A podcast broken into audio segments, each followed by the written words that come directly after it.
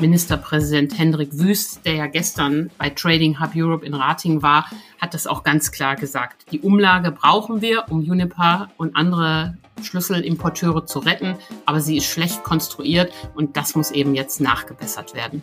Die Kritik an der Gasumlage reißt nicht ab. Wem kommt sie zugute? Nur den bedürftigen Unternehmen oder auch denen, die eigentlich satte Gewinne verbuchen? Darüber sprechen wir heute. Bonn Aufwacher. News aus Bonn und der Region, NRW und dem Rest der Welt.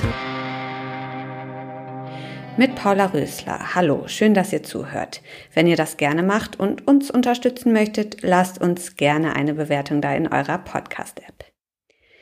Wir fangen wie immer an mit den Nachrichten aus Bonn und der Region. Der Graben zwischen Oberbürgermeisterin Katja Dörner und der Ratsopposition wird tiefer. Seitdem die Grüne die traditionellen Besprechungen mit allen Fraktionsspitzen ausgesetzt hat, werfen ihr CDU, FDP und Bürgerbund Bonn immer wieder mangelnde Transparenz und fehlende Einbindung vor. Jetzt entzündet sich neuer Streit an einer heiklen Personalie.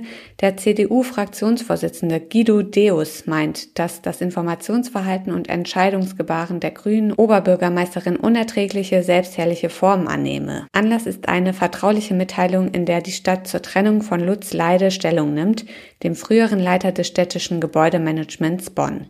Die Eckpunkte des Aufhebungsvertrages habe Dörner am 12. Mai mit der Ratskoalition aus Grünen, SPD, Linken und Volt abgestimmt. Die Opposition blieb außen vor. Deus nennt dies Hinterzimmerpolitik, die die Stadt viel Geld koste. Lutz Leide, dessen Vertrag noch mehr als zwei Jahre gelaufen wäre, bekommt rund 400.000 Euro als Ausgleich für die Trennung. Die Verwaltung hat nach Angaben ihres Vizestadtsprechers alle politischen Parteien gleichermaßen über die beabsichtigte Vertragsaufhebung informiert. Zudem hätte es persönliche Gespräche oder Telefonate mit Vertretern der Opposition gegeben. Der Opposition zufolge habe es jedoch nur knappe Telefonate statt Einbindungen in Entscheidungen gegeben. Fans von Rock am Ring ärgern sich über die teils deutlich gestiegenen Preise für das Festival im kommenden Jahr. So sei das Experience Camping um rund 700 Euro auf rund 1650 Euro gestiegen, schreibt eine Frau in einem Facebook-Beitrag. Ein weiterer Facebook-Nutzer ist beim sogenannten Rock-Hotelzimmer für zwei Personen bei 2021 Euro gelandet. Hinzu kommen noch rund 200 Euro für das Frühbucherticket. Die sogenannten Early Bird Tickets waren innerhalb eines Tages ausverkauft, teilte die Berliner Konzertagentur Dreamhouse mit. Inzwischen liegt der Preis pro Karte für das Festival bei 229 Euro. Laut Dreamhouse haben sich die Ticketpreise im Vergleich zur diesjährigen Ausgabe des Festivals um ungefähr 30 Prozent erhöht. Grund seien die Kosten für Produktion, Energie, Infrastruktur, Personal und Gagen. Die seien in den vergangenen drei Jahren im Durchschnitt um 30 bis 40 Prozent gestiegen.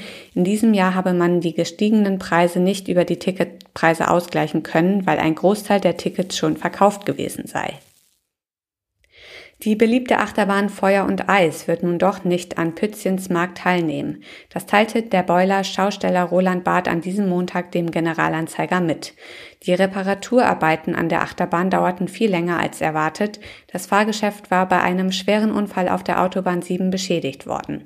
In der vergangenen Woche war Barth noch zuversichtlich, dass die massiven Schäden rechtzeitig behoben werden können, doch die Chancen sanken in den letzten Tagen stündlich. Roland Barth ist nach eigener Aussage traurig, enttäuscht und ratlos. Die Reparatur koste rund 500.000 Euro. Zudem entgehen dem Schausteller jetzt auch die Einnahmen von Pützchens Markt. Für die Stadt Bonn als Veranstalter der beliebten Traditionskirmes ist die Absage die nächste Hiobsbotschaft. Schon die Wildwasserbahn hatte im Frühjahr aus Termingründen abgesagt. Die Rhein-Sieg-Eisenbahn fällt ebenfalls aus. Das städtische Marktamt sucht nun Ersatz für das Fahrgeschäft. Soweit die Meldungen aus Bonn. Ja, über die Gasumlage, die zum 1. Oktober in Kraft treten soll, wird aktuell viel diskutiert. Die Bundesregierung steht weiter unter Druck. Von allen Seiten fordern Kritiker Nachbesserung. So jetzt auch NRW-Ministerpräsident Hendrik Wüst gestern bei einem Besuch im Trading Hub Europe in Ratingen. Mit dabei war auch NRW-Wirtschaftsministerin Mona Neubauer von den Grünen, die sich für weitere Entlastungen ausgesprochen hat. Wir wollen uns die einzelnen Kritikpunkte und Forderungen genauer anschauen. Mit Antje Höning aus der Wirtschaftsredaktion. Hallo Antje. Hallo Paula. Vor zwei Wochen wurde die Gasumlage beschlossen. Seitdem gab es viel Zustimmung, aber auch viel Kritik. Zum Beispiel war ja zunächst unklar, welcher Mehrwertsteuersatz noch obendrauf kommt. Inzwischen steht fest, keine 19 Prozent, sondern 7 Prozent. Aber es hagelt weiter Kritik an der Gasumlage. Warum? Aktuell dreht sich die Debatte vor allen Dingen um die Frage, welche Firmen eigentlich äh, Nutznießer der Gasumlage sind. Zwölf Unternehmen haben ja bei Trading Hub Europe ihre Ansprüche angemeldet und darunter sind nicht nur wahrhaft Bedürftige wie Uniper und Gazprom Germania, sondern darunter sind auch Gewinnmaschinen wie RWE und ENBW. Und darum dreht sich nun der Streit. RWE war so klug, das zu erkennen und hat gleich gesagt, wir wollen kein Geld, aber ENBW, OMV und andere mehr haben das noch nicht gesagt. Und jetzt hat auf einmal äh, Robert Habeck, der sich ja für einen sozial denkenden Menschen handelt, da so eine Gerechtigkeitsdebatte am Hals und hat ja auch zugesagt, dass er nachbessern will und nachbessern muss, damit nicht der kleine Gaskunde, die arme Rentnerin ähm, mit ihrer Gasrechnung Gewinnmaschinen wie ENBW NBW und RWE finanziert. Wie schätzt du das ein? Hätte Bundeswirtschaftsminister Habeck diese Kritikpunkte im Vorfeld auf dem Schirm haben müssen? Das ist eine gute Frage. Hinterher ist man ja immer schlauer und die armen Beamten im äh, Bundeswirtschaftsministerium, die arbeiten natürlich auch seit Monaten unter Hochdruck. Gleichwohl äh, muss man sagen, handwerklich war das nicht gut gemacht. Ähm, sowohl das Problem mit der Mehrwertsteuer hätten ja auch vielleicht die Kollegen im Finanzministerium sehen können, als auch dieses Gerechtigkeitsproblem. Eine Alternative zur Umlage gibt es allerdings nicht. Und äh, das räumen auch Oppositionspolitiker durchaus ein. Ministerpräsident Hendrik Wüst, der ja gestern bei Trading Hub Europe in Rating war, hat das auch ganz klar gesagt. Die Umlage brauchen wir, um Uniper und andere Schlüsselimporteure zu retten, aber sie ist schlecht konstruiert und das muss eben jetzt nachgebessert werden. Hm. Nun gilt die beschlossene Gasumlage ab dem 1. Oktober für erst einmal drei Monate. Lässt sich denn daran überhaupt noch etwas ändern oder geht es bei den möglichen Nachbesserungen dann um den Zeitraum ab Januar? Genau, das haben wir Journalisten, die Besucher bei Trading Hub Europe auch gefragt und die Antwort von Klaus Müller, Chef der Netzagentur, war ganz klar, zum 1. Oktober kann da nichts mehr geändert werden. Die Versorger brauchen das Geld, die Berechnungen sind gemacht und in der Verordnung steht, alle drei Monate kann die Umlage angepasst werden. Das heißt, frühestens eine Änderung kann es zum 1. Januar 2023 geben.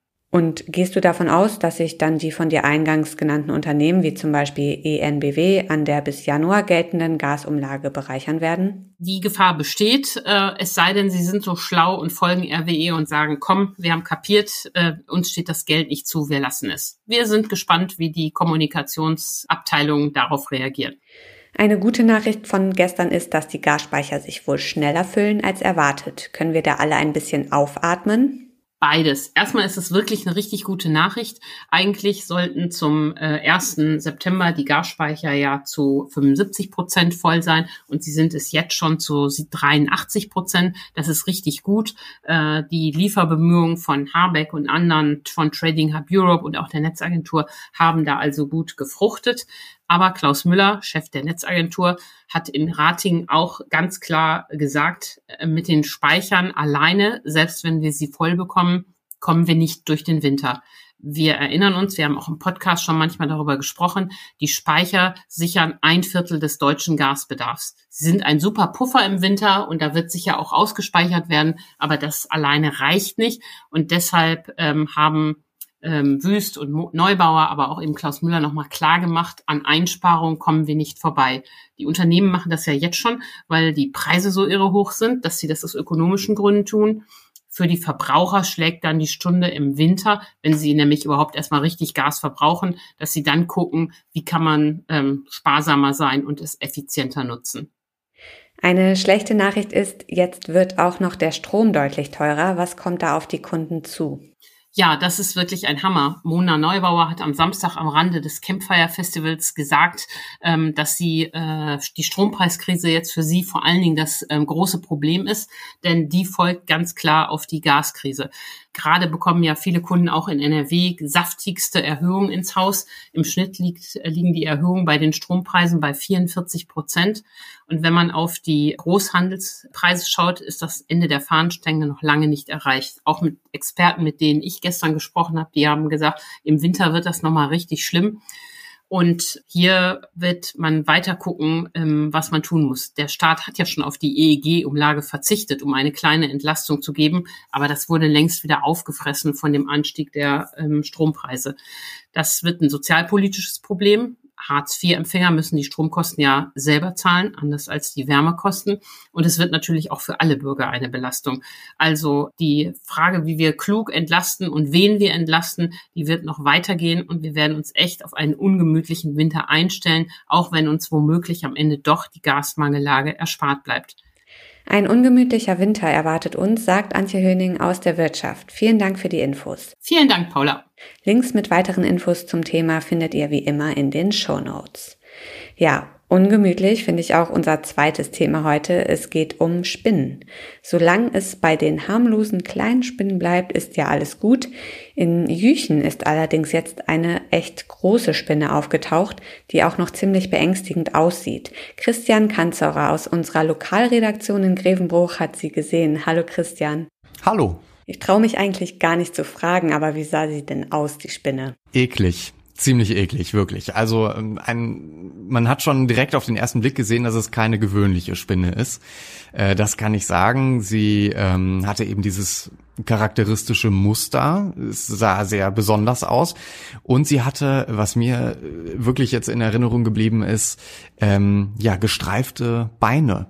Und sie war haarig. Uh, du hast sie also mit eigenen Augen gesehen.